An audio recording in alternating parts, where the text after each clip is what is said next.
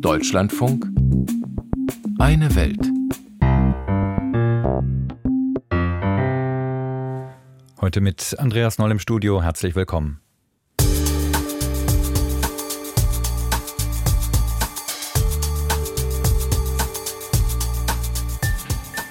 Nach der schweren Flutkatastrophe in Libyen fühlen sich viele Menschen alleine gelassen vom Staat. Besonders die Kinder haben unter den Folgen zu leiden. Unsere Reporterin war im Katastrophengebiet unterwegs.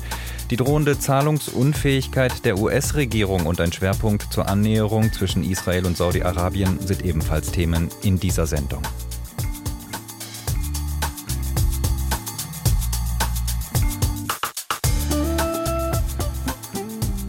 Fast drei Wochen nach der schweren Flutkatastrophe in Libyen haben die meisten internationalen Suchtrupps ihre Koffer wieder gepackt. Die Suche in den Trümmern geht natürlich weiter. Mehr als 4300 Tote wurden bislang geborgen, über 10.000 Menschen gelten noch als vermisst. Nach der kollektiven Trauer im Land hat sich mittlerweile in der Gesellschaft Wut angestaut. Viele Libyer machen die Behörden für den Staudammbruch mit seinen verheerenden Konsequenzen verantwortlich. 16 Personen wurden mittlerweile in dieser Sache angeklagt, darunter auch der ehemalige Bürgermeister der Hafenstadt Darna. Mehrere Viertel von Darna wurden von der Flut fast vollständig zerstört. Der Wiederaufbau kommt nur schleppend in Gang. Ein bisschen Unterstützung für die besonders notleidenden Kinder gibt es trotzdem. Was eigentlich der Staat machen müsste, übernehmen hier Ehrenamtliche. Anna Osius mit Eindrücken aus Dana.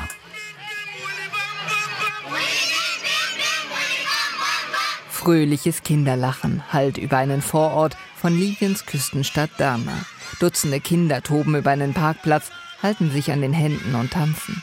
Nebenan macht eine Gruppe Staffellauf mit bunten Ringen. Ein Helfer verteilt Süßigkeiten und wird umringt von Kindern.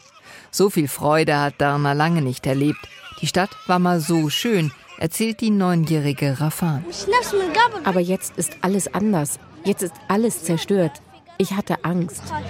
Dass die Kinder hier wieder lachen können, ist das Ziel der Spielaktion von ehrenamtlichen Helfern der libyschen Pfadfinder und des Roten Halbmonds, sagt Pfadfinder Talalala Krabi. Am Anfang hatten wir Sorgen, das Thema Traumaarbeit anzugehen. Aber die Reaktionen der Kinder und Eltern sind sehr schön. Wir sehen, wie die Kinder hier spielen und Spaß haben. Wir motivieren sie. Wir gehen auch zu den Vertriebenen in die Notunterkünfte, um für die Kinder eine andere Atmosphäre zu schaffen. Viele der Kinder haben Furchtbares erlebt. Der Sturm und der Regen wurden immer heftiger, die Wassermassen strömten durch die Stadt, als der Damm brach. Häuser wurden einfach weggerissen, viele der Kinder haben ihr Zuhause und Angehörige verloren. Ein Mädchen hat den Damm gezeichnet, der zusammengebrochen ist und das Tal überflutet hat. Das Thema beschäftigt die Kinder immer noch sehr. Deshalb versuchen wir, sie in eine andere Stimmung zu versetzen. Etwa eine Autostunde entfernt liegen einige der Notunterkünfte für die Menschen, die in Darna und anderen Städten durch die Fluten ihr Zuhause verloren haben. In der Stadt Al-Baida wurden Schulen spontan zu Flüchtlingsheimen umfunktioniert. In jedem Klassenzimmer wohnt jetzt eine Familie.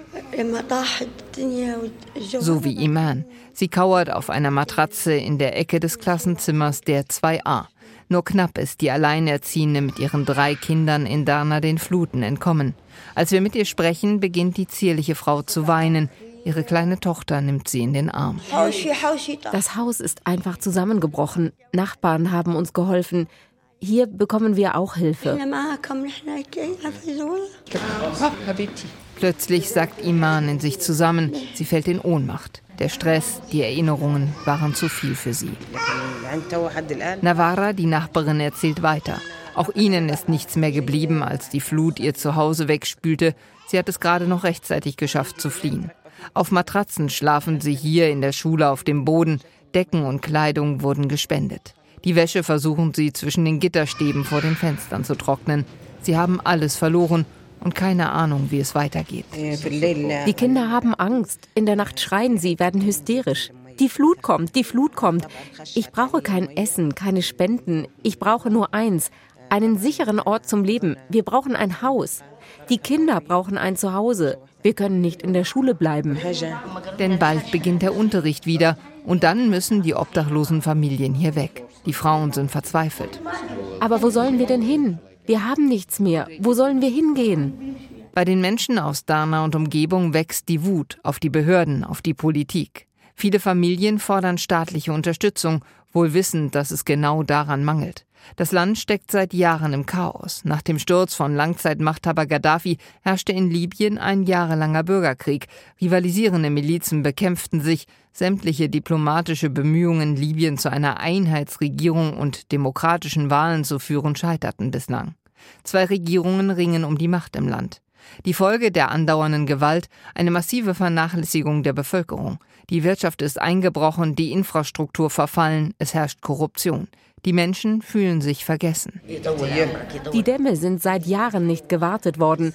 Nicht mal grundlegende Dinge wurden dort investiert. Die Menschen sind angesichts der Krise solidarisch. Die Regierungen sind es nicht. Vielleicht schaffen wir ja nach dem, was in Darna passiert ist, endlich unser Land zu vereinen.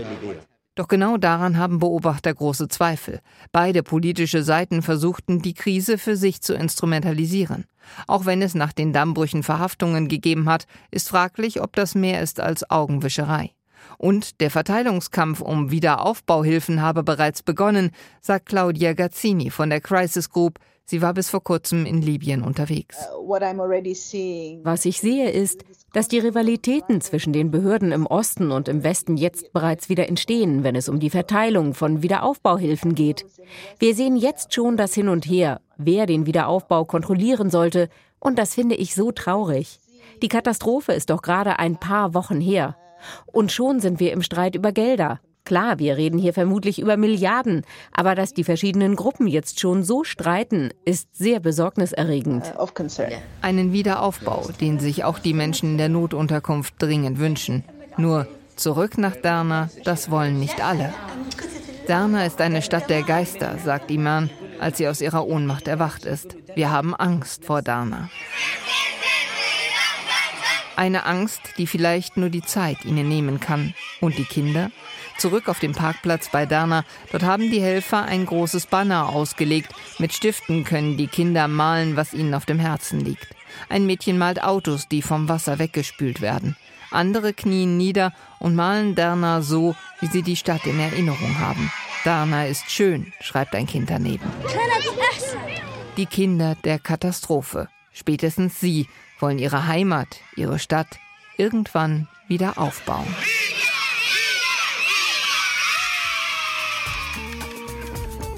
Das Leid der Kinder im Katastrophengebiet in Libyen und die Perspektiven für den Wiederaufbau. Anna Osius mit einer Reportage aus Dana.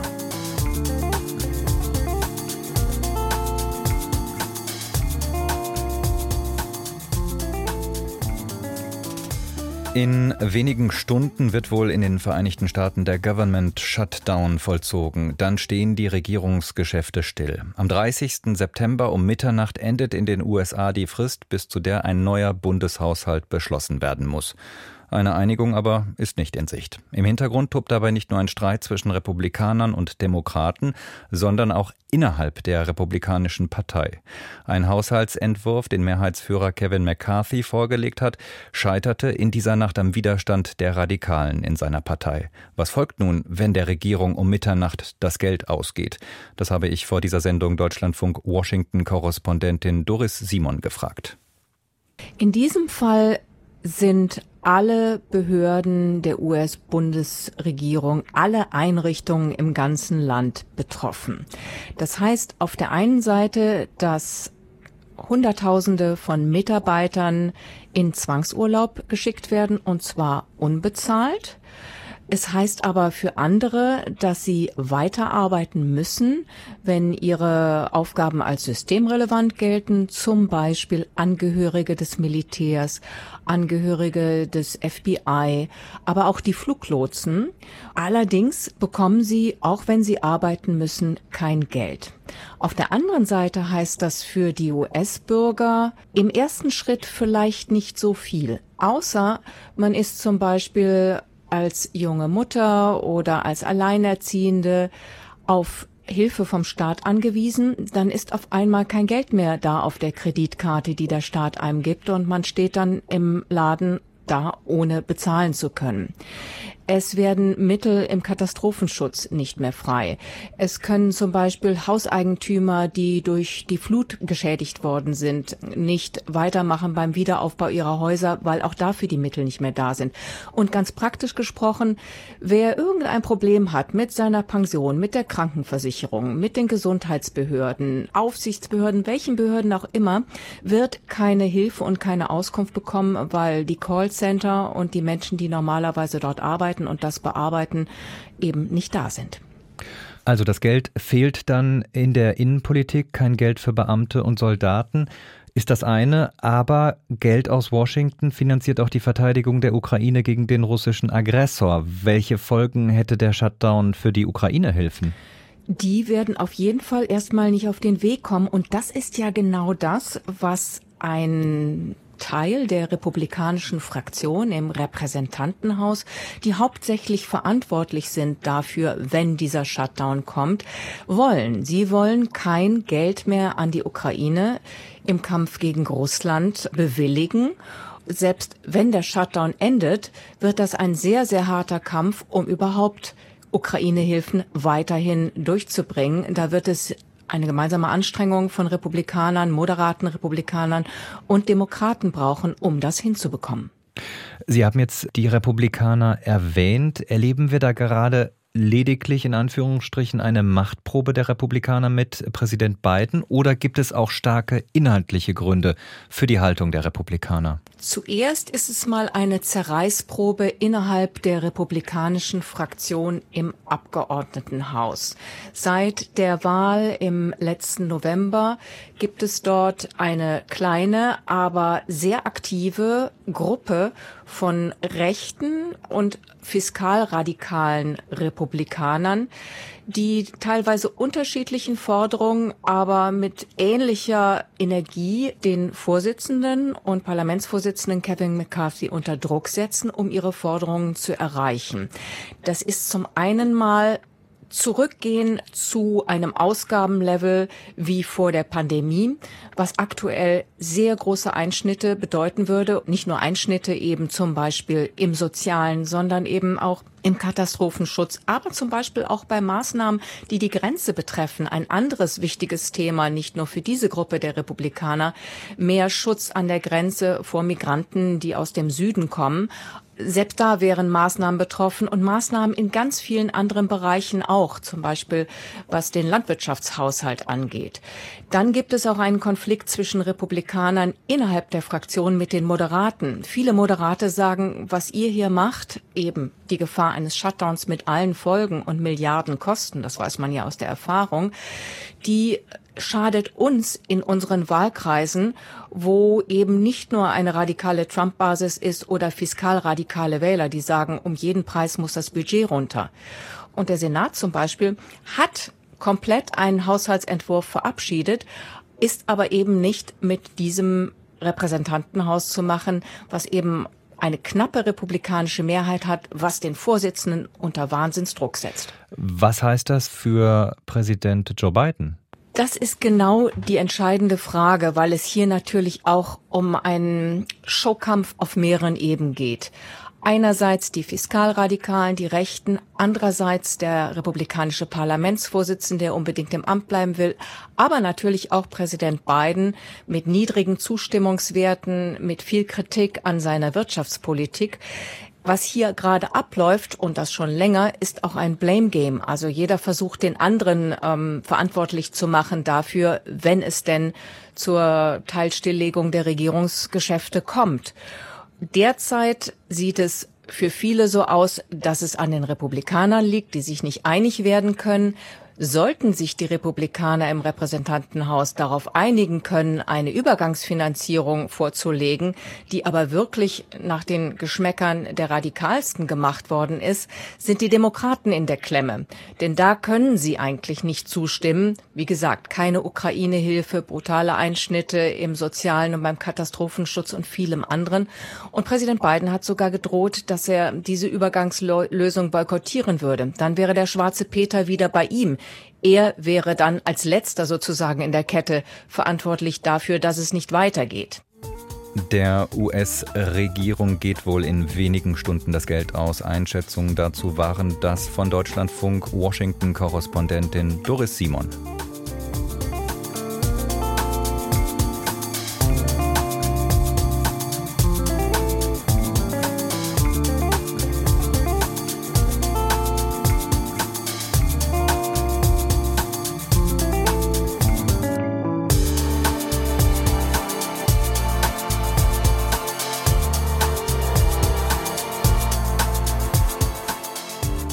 Der in wenigen Stunden drohenden Zahlungsunfähigkeit der Regierung steht US-Präsident Joe Biden derzeit innenpolitisch massiv unter Druck. Der Government Shutdown würde Biden aber auch außenpolitisch schaden. Die Zukunft der amerikanischen Ukraine-Hilfe steht auf dem Spiel. Dabei wollte der US-Präsident gerade erst außenpolitisch in die Offensive kommen. Am Rande der UN-Vollversammlung hat er sich nach langer Eiszeit mit Israels Ministerpräsident Benjamin Netanyahu in New York getroffen. Beide Politiker haben über die Bedingungen für einen großen Deal im Nahen Osten gesprochen. Eine mögliche Aufnahme diplomatischer Beziehungen zwischen dem muslimischen Königreich Saudi-Arabien und dem jüdischen Staat Israel. Moritz Behrendt erzählt die Geschichte einer bemerkenswerten Annäherung. Wenn Mohammed bin Salman und Benjamin Netanyahu zurzeit über die Beziehungen zwischen ihren beiden Ländern sprechen, dann entsteht der Eindruck, hier verstehen sich zwei. Wir kommen jeden Tag voran. Es scheint zum ersten Mal etwas wirklich Ernsthaftes zu sein sagte der saudische Kronprinz vor gut einer Woche im Programm des US-Senders Fox News. Und Israels Regierungschef Benjamin Netanyahu fand im gleichen Sender nur lobende Worte über den de facto Machthaber des saudischen Königreiches. Er hat gezeigt, dass er ein ziemlicher Visionär ist. Das betrifft sowohl die Transformation seines eigenen Landes als auch das große Bild. Wir teilen die Vorstellung, den Nahen Osten umzugestalten. Das ist visionäre Führung.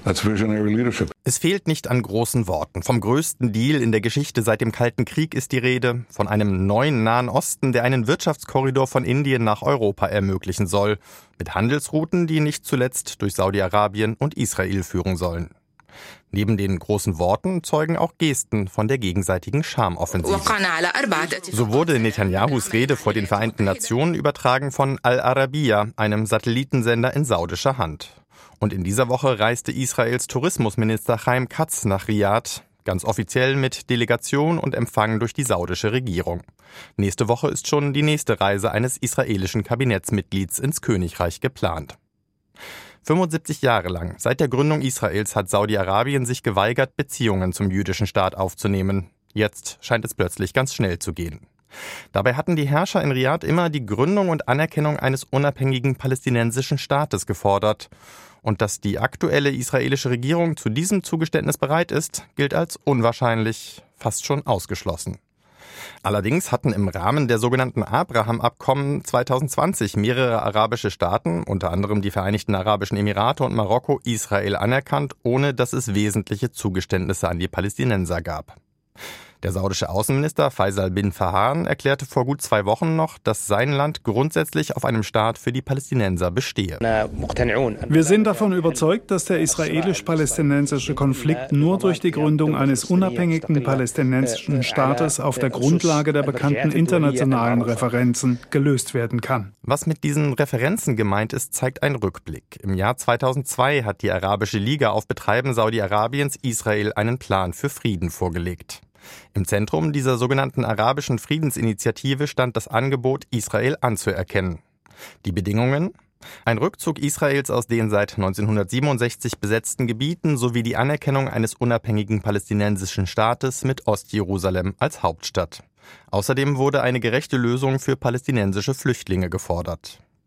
Alle diese Punkte spricht Mohammed bin Salman nicht direkt an in seinem Gespräch mit Fox News. Der US-amerikanische Sender ist für das Interview extra auf die künstlich geschaffene Luxusinsel Sindala im Roten Meer gereist.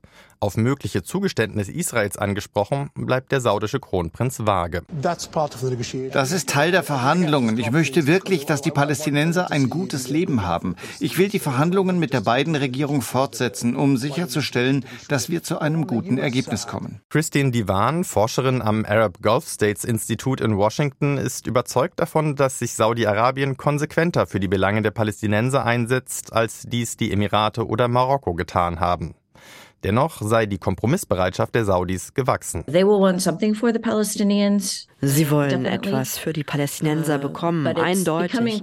Aber es zeichnet sich klar ab, dass sie nicht mehr darauf warten werden, bis es einen palästinensischen Staat gibt, bevor sie ihren eigenen Schritt machen. Für Bernard Heikel, Professor für Nahoststudien an der Universität Princeton, hat sich die Priorität der Interessen des saudischen Königshauses sogar noch deutlicher verschoben. Es hat andere Forderungen als die palästinensische Frage. So Heikel im Programm des Fernsehsenders Rotana Khalijia mit Sitz in Abu Dhabi. Heißt, andere Forderungen seien für die Saudis wichtiger. Dazu zählten verbindliche Sicherheitsgarantien durch die US-Regierung, die Unterstützung beim Aufbau eines zivilen Nuklearprogramms.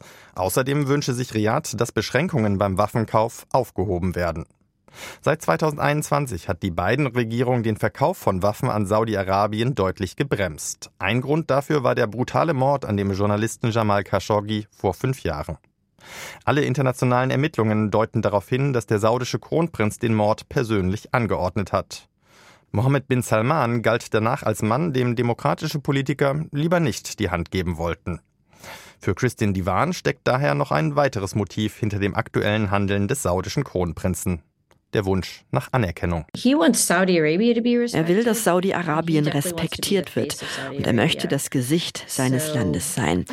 Ich weiß nicht, ob er gemocht werden möchte, aber auf jeden Fall anerkannt und angesehen als globale Kraft. Beim israelischen Regierungschef Benjamin Netanyahu zumindest scheint er dieses Ansehen schon gewonnen zu haben. Wie weit geht der Wandel in Riyadh? Moritz Behrendt über den neuen außenpolitischen Kurs Saudi-Arabiens und die Folgen für die Region.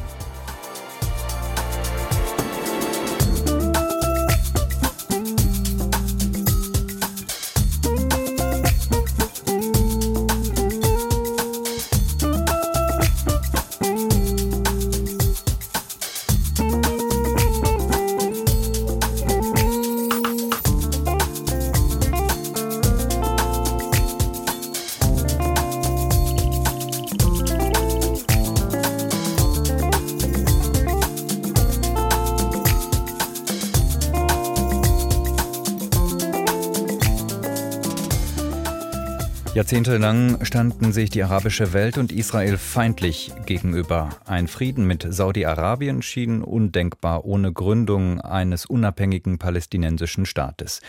Diese Bedingung gilt mittlerweile wohl nicht mehr, aber zu den Hindernissen auf dem Weg zu einer Verständigung zwischen Israel und Saudi-Arabien zählt weiterhin die zunehmende Gewalt zwischen jüdischen Siedlern und Palästinensern im besetzten Westjordanland. Doch gewaltbereite Siedler verfügen über gute Kontakte in die israelische Regierung, indem der Rechtsextremist Itamar Ben-Gvir als Minister für nationale Sicherheit amtiert. Auch zu Parlamentsabgeordneten der nationalreligiösen Parteien pflegen gewaltbereite Siedler enge Beziehungen. Jan-Christoph Kitzler über die Allianzen zwischen Politik und Siedlern. Limor Sonha-Melech ist Abgeordnete im israelischen Parlament für die nationalreligiöse Partei Jüdische Stärke. Sie ist schon des Öfteren mit sehr radikalen politischen Äußerungen aufgefallen, doch in der letzten Woche brachte sie unter Tränen eine Art Heiligsprechung hervor. Ich weiß, dass er unschuldig ist. Ich weiß, dass Amiram unschuldig ist. Ich habe Amiram besucht und dieser Gerechte, dieser heilige Gerechte, ich glaube wirklich, dass er dort für das gesamte Volk Israels leidet. Die Rede ist von Amiram Ben Uliel, einem rechtsextremen jüdischen Siedler und verurteilten dreifachen Mörder. 2015 hatte er im Westjordanland einen Brandanschlag auf das Haus einer palästinensischen Familie verübt. Fast alle kamen ums Leben. Auch konservative Beobachter sprachen von einem krassen Fall von jüdischem Terrorismus. Doch die hohe Haftstrafe, die Ben Uliel verbüßt, hält nicht nur die Abgeordnete Sonha Melech für ungerecht, sie hat eine Spendenkampagne gestartet für ein neues Gerichtsverfahren. Umgerechnet fast 430.000 Euro sind schon zusammengekommen, fast 10.000 Menschen haben gespendet. Amiram Ben Uliel, der Mörder, ist für eine Abgeordnete des israelischen Parlaments eine Ikone. Bei seinem ersten Prozess war sein Anwalt ein gewisser Itamar Ben-Gvir, heute einer der wichtigsten Koalitionspartner von Benjamin Netanyahu. In seinem früheren Leben als Anwalt hat Ben-Gvir immer wieder jüdische Terroristen verteidigt, solche, die Gewalttaten gegen Palästinenser verübt haben, aber auch Anschläge auf christliche Einrichtungen. Itamar Ben-Gvir ist heute Minister für nationale Sicherheit. Israels Polizeikräfte sind ihm unterstellt. Auch Han Amel Dorfmann ist ein Beispiel dafür, wie eng der Kontakt zwischen der israelischen Regierungspolitik und extremistischen Siedlern ist. Dorfmann gilt als die rechte Hand von Itamar Ben-Gvir. Beobachter sagen, eigentlich führe er das Ministerium für nationale Sicherheit. Auch er wurde schon früher von Ben-Gvir als Anwalt vertreten. Auch er fällt immer wieder durch provokante Aktionen auf. Im Internet kursiert ein Video, in dem zu sehen ist, wie er auf eine Stelle im Westjordanland uriniert, an der zuvor fünf Palästinenser erschossen worden waren. Auch wenn er für die nationale Sicherheit Israels zuständig ist, Khan Amel Dorfmann scheint ein denkbar schlechtes Bild von staatlichen Institutionen zu haben. Vor ein paar Jahren sagte er über den Inlandsgeheimdienst Shabak, wenn der Shabak handelt, dann geht er gegen dich vor. Nie möchte er für dich etwas Gutes tun. Man kann ihn als Feind bezeichnen oder als irgendeinen verloren gegangenen Bruder. Fest steht, dass er mir etwas Böses will. Vertreter der gewaltbereiten Siedler sitzen inzwischen mitten in Israels Parlament. Zvi Sukkot ist 32 und im Frühjahr nachgerückt. Er gehörte lange Zeit zu einer Gruppe von Siedlern, die Hilltop Youth genannt wird. Junge Leute, die auf eigene Faust Hügel im Westjordanland besetzen und dort neue Siedlungen gründen. Dabei gehen sie immer wieder gewaltsam gegen Palästinenser vor. Unzählige Fälle sind dokumentiert. Zvi Sukkot, der heutige Abgeordnete, wollte schon früh dazugehören, sagte er in einem Fernsehporträt für Channel 12. Ich dachte mir, wow, diesen Leuten ist es egal, ins Gefängnis zu gehen, ihnen ist es egal zu sterben. Sie tun alles, was notwendig ist, um diesem Volk zu helfen. Ich habe mir das mit 14 Jahren angeguckt und dachte mir, ich will dazugehören. Seit er 16 ist, ist er mit Itamar Ben-Gvir befreundet. Ben-Gvir ist ein verurteilter Rechtsextremer. Die beiden saßen schon mal zusammen im Gefängnis. Zvi Sukkot wurde geschätzte 200 Mal festgenommen. Einige Zeit hat er in Yizar gelebt, einem sogenannten Außenposten, auch nach israelischem Recht illegal und mitten im von Israel besetzten Westjordanland. Der Ort ist berüchtigt für besonders gewalttätige Siedler. Zvi Sukkot hat mehrere richterliche Anordnungen wegen sogenannter Racheaktionen an Palästinensern erhalten. Dabei nehmen die Siedler das Recht in die eigene Hand. Manchmal geht es um Rache für von Palästinensern verübte Terroranschläge, aber oft ist das schlicht Terror, sagt Wir Karib, der für den israelischen Geheimdienst gearbeitet hat. Er wurde wegen aller möglichen Handlungen, die mit Racheaktionen in Verbindung stehen, verdächtigt. Genau genommen aber sind es terroristische Handlungen und keine Rache, zum Beispiel wenn man Häuser, Moscheen oder Autos anzündet. Die Verbindungen von Teilen der israelischen Regierungskoalition zu rechtsextremen Siedlerkreisen sind eng. Allein 14 Abgeordnete haben den Appell unterschrieben, der fordert, den Prozess gegen den verurteilten Mörder Amiram Ben Uliel neu aufzurollen. Die Kampagne arbeitet mit markigen Videos, in denen behauptet wird, Ben Uliel sei gefoltert worden. Von der getöteten palästinensischen Familie ist nicht die Rede, dafür steigt die Zahl der Spenden immer weiter der Journalist Guy Pelek in Channel 12. Das ist keine belanglose Summe und keine belanglose Zahl an Spendern. In Israel gab es immer Gruppen, die jüdische Mörder unterstützt haben. In der Regel kamen sie aus der rechten radikalen Ecke. Aber jetzt haben sie eine Partei, jetzt haben sie einen Minister, jetzt sind sie das Zünglein an der Waage. Und das Band zwischen radikalen, gewaltbereiten Siedlern zur Politik verschärft die Lage im besetzten Westjordanland. Die Zahl der Akte von Siedlergewalt ist dort so hoch wie lange nicht. Die engen Bande zwischen gewaltbereiten Siedlern und rechten Politikern in Israel. Jan-Christoph Kitzler berichtete aus Tel Aviv.